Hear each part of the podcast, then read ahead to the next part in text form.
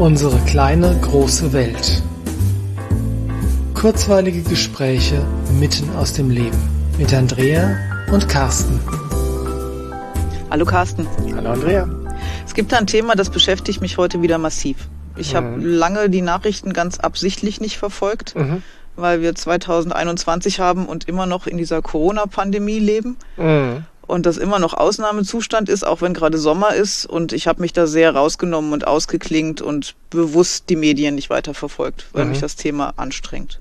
Ja. Und gestern habe ich seit langem mal wieder geguckt, durch Zufall bin ich drüber gestolpert und dann stand da wirklich, ab Herbst sollen jetzt, soll man nachweisen, wenn man einkaufen geht, auch in den Supermarkt, dass man geimpft ist oder getestet oder genesen. Mhm. Und das hat mir echt, also ziemlich einen Stecker gezogen. Also es belastet mich sehr. Mhm, das kann ich super nachvollziehen. Das geht mir, das geht mir genauso. Ähm, jetzt die Sache, ich meine, wir sind nicht politisch und es mhm. ist eigentlich trotzdem ein hochpolitisches Thema. Deswegen ist Impfen natürlich grundsätzlich ein schwieriges Thema, aber ein höchst individuelles Thema. Ja. Und wir haben in den letzten Folgen haben wir ja immer wieder gesagt, wenn sich's nicht richtig anfühlt, dann ist es wirklich gut, es auch nicht zu tun. Ja. Und dementsprechend, also ich persönlich finde, dass jeder das Recht haben sollte, sich zu impfen. Klar. Wenn er das möchte. Und dass aber im Gegenzug auch jeder, der das nicht möchte, dieses Recht haben sollte. Und dementsprechend wird ja jetzt hier gerade ein, ein, ein riesiger Druck ja. ausgeübt und der ist eigentlich sogar existenzbedrohlich, weil wenn du nichts mehr zu essen kaufen kannst, musst du sterben. Ja, oder wenn du deinen Beruf nicht mehr ausüben kannst, weil du für diese Berufsgruppe geimpft sein musst, zum Beispiel, hat das auch was mit Existenz ja. zu tun. Und äh, die Masernimpfung für Lehrer war jetzt schon Pflicht und musste nachgewiesen werden. Es ist vielleicht so, dass es irgendwann auch eine Covid-Impfung ist, die du nachweisen musst, um als Lehrer tätig sein zu dürfen. Hm, also für mich fühlt sich das tatsächlich einfach nur grundlegend falsch an, dieser Zwang. Ja, ja, genau. Und ja, mir zieht es da genauso den Stecker. Aber was machen wir damit? Ich meine, wir leben, wir leben jetzt nun mal in dieser Zeit und sind mit diesen Rahmenbedingungen, diesen Umständen konfrontiert. Ja. Was machen wir damit? Ja, das, was, was ich schon, schon so lange versuche und was auch phasenweise gut gelingt, ich klinge mich aus aus dem Ganzen. Also ich ähm, versuche mein Leben so drumherum zu bauen, dass es möglichst wenig Berührungspunkte gibt. Mhm. Oder dieser für mich ist es schon fast ein Konflikt, dieser Konflikt nicht entsteht, ne? Oder ich nicht ins Dilemma komme, nachweisen zu müssen, geimpft zu sein oder nicht. Hm, ja, ist viel, viel Vermeidung dabei. Ja, ganz ja. viel. Und das ist in dem, in dem Moment auch wirklich angemessen, meiner Meinung nach. Und auch das darf jeder für sich selber entscheiden. Mhm. Das hat aber auch die Konsequenz, dass ich manche Dinge gerade nicht tun kann. Hm. Und das ist ja das, was dann von Seiten der Politik gesagt wird. Ja, du hast die Freiheit der Wahl, mhm. aber es hat halt Konsequenzen. Ja. Ja? Und das ist natürlich, hm, also für mich fühlt es sich grundlegend falsch an, so zu argumentieren und auf diese Art und Weise Druck auszuüben. Es ist Erpressung. Es ist eine stumpfe Erpressung, ja. ja. Jetzt ist natürlich so, dass gesagt wird, aber ja, das ist ja nur zum Wohl, zum Wohle aller. Mm, und ich finde Wohle aller super, aber vor dem Wohle aller kommt auch noch immer das eigene Wohl. Mm. Und ich kann es nur noch mal betonen, wenn es sich für einen selber falsch anfühlt, gibt es gute Gründe, es zu lassen weil es letztlich dein Bauchgefühl, deine Intuition ist, die dir sagt, hier schau mal, mhm. was, schau, schau, mal hin, da ist was, was vielleicht nicht die beste Option ist für dich. Ja, genau, für dich. Für also, dich. Genau. Diese sehr individuelle Entscheidung, ja. Mhm. Ja, aber es ist schwierig. Und ich meine, du hast gesagt, dass du dich aus den Medien ausgeklinkt hast. Das habe ich selbst auch getan und ich merke, dass es mir damit sehr viel besser geht. Mhm als wenn ich mich mit den Informationen zuballer. Und das geht, gilt für mich, gilt das für alle Arten von Informationen zu diesem Thema. Sowohl das, was du in Nachrichten hörst, als auch das, was vielleicht aus irgendwelchen alternativen Quellen kommt. Mhm. Ja, weil wir sind ja nach wie vor so, dass die Menschen sich wirklich in zwei Gruppen spalten. Die einen, dieser, die, die Pandemie-Hysteriker und die Antipandemie-Hysteriker. Ja. Ja? Also insofern, das, was von beiden Seiten kommt, ist ganz oft angstbeladen. Ja, ist es. Und es ist unglaublich schwierig, da einen Mittelweg für sich rauszufinden, wenn du dich informieren möchtest, wo kriege ich Informationen her, die nicht auf meinen, mit meinen Ängsten Klavier spielen. Ja, ja und die gibt es kaum. Ja. Und ähm, aber das Wort Angst ist jetzt wieder gut, weil das, was ich gestern gelesen habe, hat natürlich in mir Angst ausgelöst. Mhm. Angst vor Ausgrenzung, Angst nicht teilhaben zu können.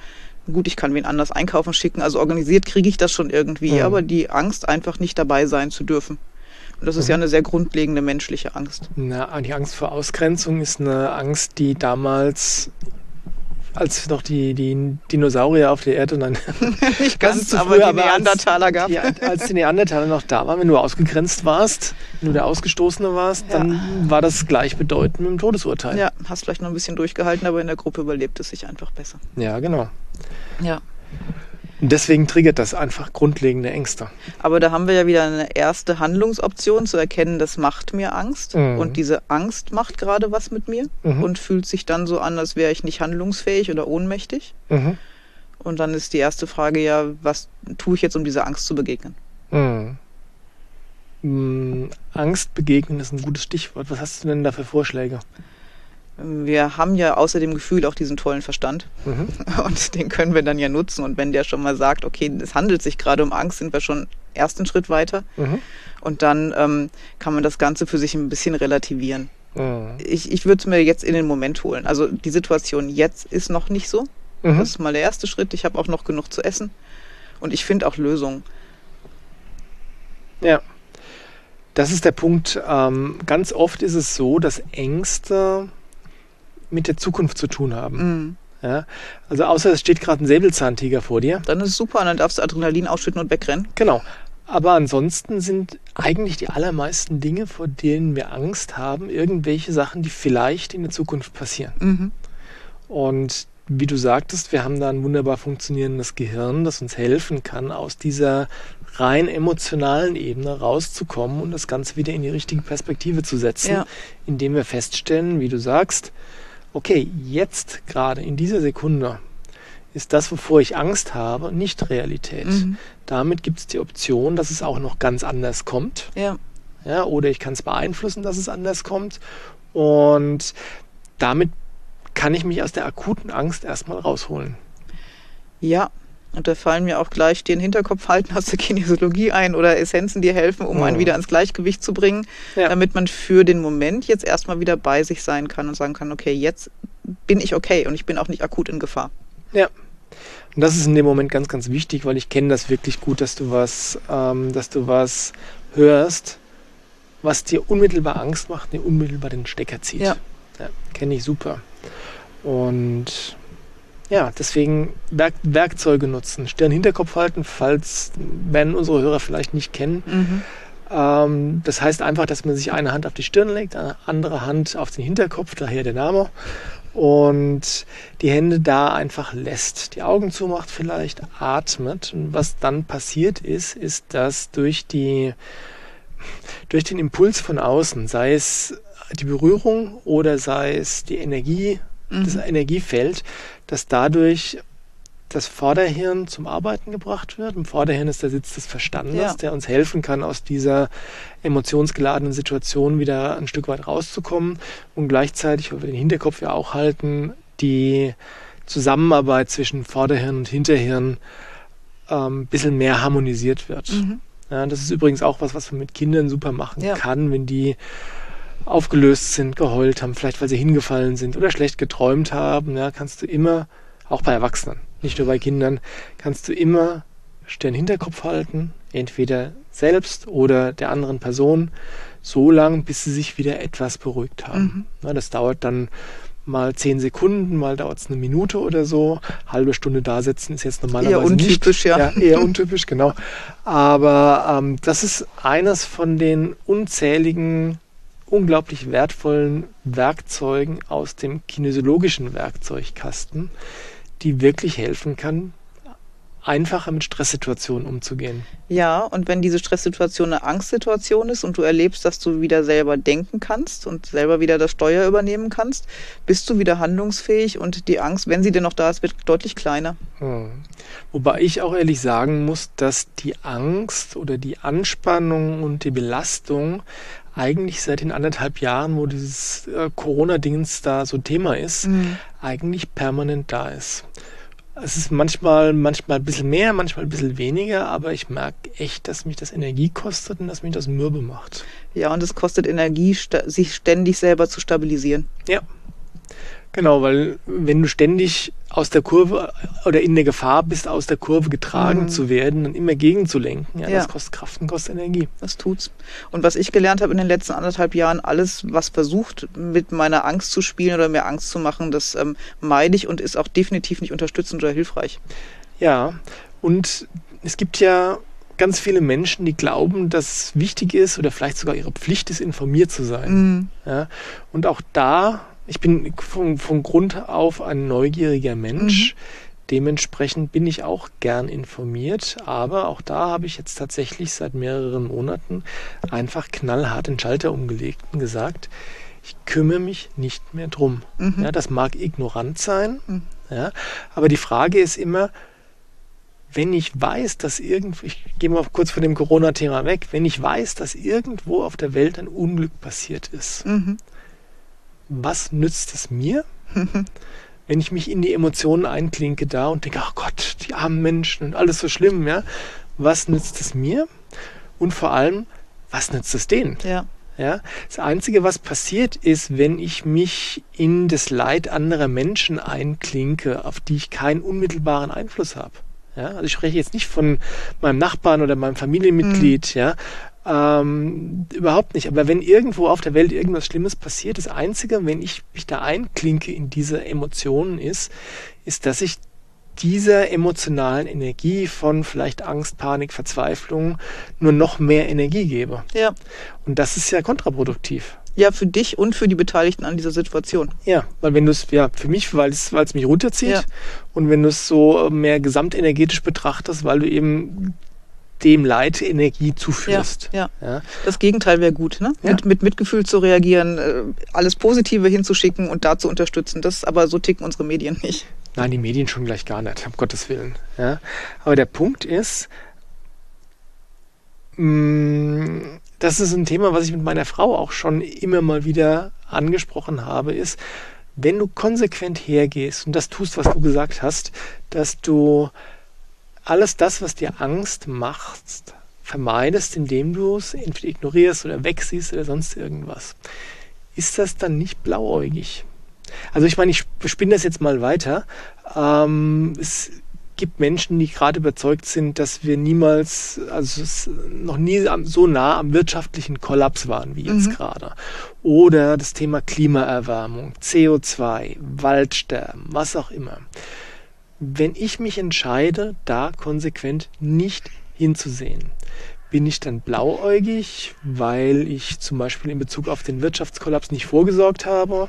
Oder bin ich ignorant, weil ich äh, mich nicht um die, den Klimawandel sorge? Hm. Ich glaube, das ist eine Gratwanderung. Zwischen Vermeidung, weggucken wollen, blauäugig sein oder gut für sich sorgen. Und es ist eine Unterscheidung, wo kann ich denn positiv Einfluss nehmen und wo kann ich das nicht. Und ich glaube, dass das der wesentliche Punkt ist, weil ähm, am Klimawandel kann ich als Einzelner nichts Entscheidendes ändern. Ich kann schauen, dass ich so sorgfältig, so sorgsam, so achtsam mit den Ressourcen dieser Erde umgehe, wie ich das kann. Mhm. Das heißt ganz viele persönliche Entscheidungen. Fahre ich im ja. Auto oder fahre ich mit dem Fahrrad? Fliege ich weg oder bleibe ich zu Hause? Was für Produkte kaufe ich? Wie viel Müll produziere ich? Solche Entscheidungen, solches, sowas kann ich mhm. machen. Ja. Aber ich glaube tatsächlich, dass es niemandem nutzt, wenn du dir, wenn du dich täglich um den Klimawandel sorgst. Ja. Und auf der Ebene finde ich sogar auch schwierig oder zumindest nicht zielführend, nicht nutzbringend, ähm, jetzt jede Woche auf die Straße zu gehen und zu sagen, Klimawandel ist scheiße. Ja, weil es ja auch kein Lösungsvorschlag ist. Nee, genau. Also es ist ja, ist ja wieder Manifestation von Problemen mhm. und es ist ganz viel Drama, das drumherum gesponnen wird, ja. egal um welches Thema. Also es lebe das Drama, das wird überall gehypt. Mhm. Aber wenn du in das Drama einsteigst, dann gibst du ja dem Drama Energie. Und mhm. das Letzte, was ich möchte, ist irgendwelchen Dramen Energie zu geben. Ich ja. möchte, wenn, dann helfen, Lösungen zu gestalten. Und das geht im Kleinen sehr gut. Das kann ich ja in meinem Leben jederzeit entscheiden. Wo sind bei mir Lösungsansätze und, und wie verhalte ich mich? Mhm. Und du hast gerade gesagt, alleine kannst du da nichts ändern. Ich glaube aber, wenn du alleine für dich so stabil bist und ähm, für dich Entscheidungen triffst, dass das schon auch andere Menschen inspiriert. Ja. Aber im Positiven. Unbedingt. Und das, äh, wenn, wenn, wenn ich, ich habe gesagt, alleine kann ich nichts ändern. Das klingt sehr resigni äh, resigniert, mhm. meine ich aber gar nicht, weil manchmal ist es vielleicht sogar das Beste, was du tun kannst, selbst stabil zu bleiben, mhm. weil du dann ein Anker für andere sein kannst, die vielleicht tatsächlich in der Panik sind, in der Angst sind, sich so große Sorgen machen und so weiter. Einerseits, das Zweite ist, du kannst, wenn du stabil bleibst, kannst du tatsächlich überlegen, okay, was kann ich konstruktiv tun, um was zur Lösung beizutragen? Mhm. Ja, weil wenn, wenn, wenn alle kopflos rumrennen wie die aufgescheuchten Hühner, hat keiner was davon. Gar nicht. Ja, und selbst wenn du, wenn du Situationen hast, wo es vielleicht Menschen gibt, die sich äh, an die Spitze einer Bewegung stellen und Anführer sind und Dinge tun, ich glaube nicht, dass das die Aufgabe jedes einzelnen Menschen ist, das zu tun. Und wäre auch ein bisschen komisch, wenn es nur Anführer gäbe und nur, nur Leute, die Fahne schwenken, vorweglaufen. Ja, ja. ja. Aber ganz sicher ist, dass du, wenn du nicht selbst stabil bist, oder, oder andersrum, nur wenn du selbst stabil bist, kannst du überhaupt was Konstruktives beitragen. Ja, und auch gut für dich sorgen. Und ich glaube, das ist gerade die Hauptaufgabe von uns allen, dass wir, egal ja. was drumherum ist, dass wir gucken, dass es uns gut geht und wir unser Leben konstruktiv gestalten unter den Rahmenbedingungen, die gerade da sind. Ja, und mh, mm, ich habe da äh, vor, vor einem Monat habe ich da einen Artikel drüber geschrieben. Ich habe für mich persönlich, nur für mich persönlich wirklich das Gefühl, dass das auch wirklich die beste Option ist für mhm. mich. Weil ich kann hergehen, ich könnte kämpfen, ich könnte Widerstand leisten, ich könnte versuchen, andere Leute zu überzeugen, ich könnte, weiß ich nicht, schreiend auf der Straße rumrennen. Mhm. Also manchmal habe ich das wirklich Bedürfnis, das zu tun, weil's, äh, weil ich es manchmal denke, dass ich es hier nicht mehr aushalte. Und gleichzeitig fühlt sich vollkommen richtig an zu sagen, nein, ich tue all das nicht. Ich lege mein einziges Augenmerk darauf, dass ich stabil bin. Ja, dass ich für meine, stabil, für, für meine Familie stabil sein kann und dass ich für alle anderen, die sich da andocken möchten, stabil sein mhm. kann. Und dass ich vielleicht auch da einfach eine Vorbildfunktion übernehmen kann, dass andere sehen, okay, die Situation stellt sich zwar jetzt gerade scheiße dar, mhm. aber da ist einer, der rastet nicht aus oder der schreit nicht rum oder der äh, rauft sich nicht die Haare, weil er so viel Angst hat. Ja. ja. Und ich glaube, dass das wirklich auch eine Aufgabe ist, die es auszufüllen gilt. Und ich glaube, dass das für ganz viele Menschen, wenn nicht die beste, zumindest eine sehr gute Option wäre, worauf sie ihre Aufmerksamkeit, Aufmerksamkeit oder ihre Energie lenken könnten. Und das geht dann Richtung eigene Klarheit, eigene Stabilität, auf das eigene Gefühl achten, das tun, was für einen selber gerade richtig ist. Und das ist vielfältig, was sich da gerade bei den Menschen richtig anfühlt. Ja. Aber so bei sich sein, dass wir nicht aus Angst getrieben reagieren oder irgendwas tun, sondern einfach, weil das für uns gerade die beste Option ist. Ja. Und weiß gar nicht, ob wir da in einem, äh, in einem Podcast schon drüber gesprochen haben, aber da gibt es dieses Buch von der, oh Gott, ich weiß den Namen gerade nicht mehr, äh, am Ende wird alles gut sein.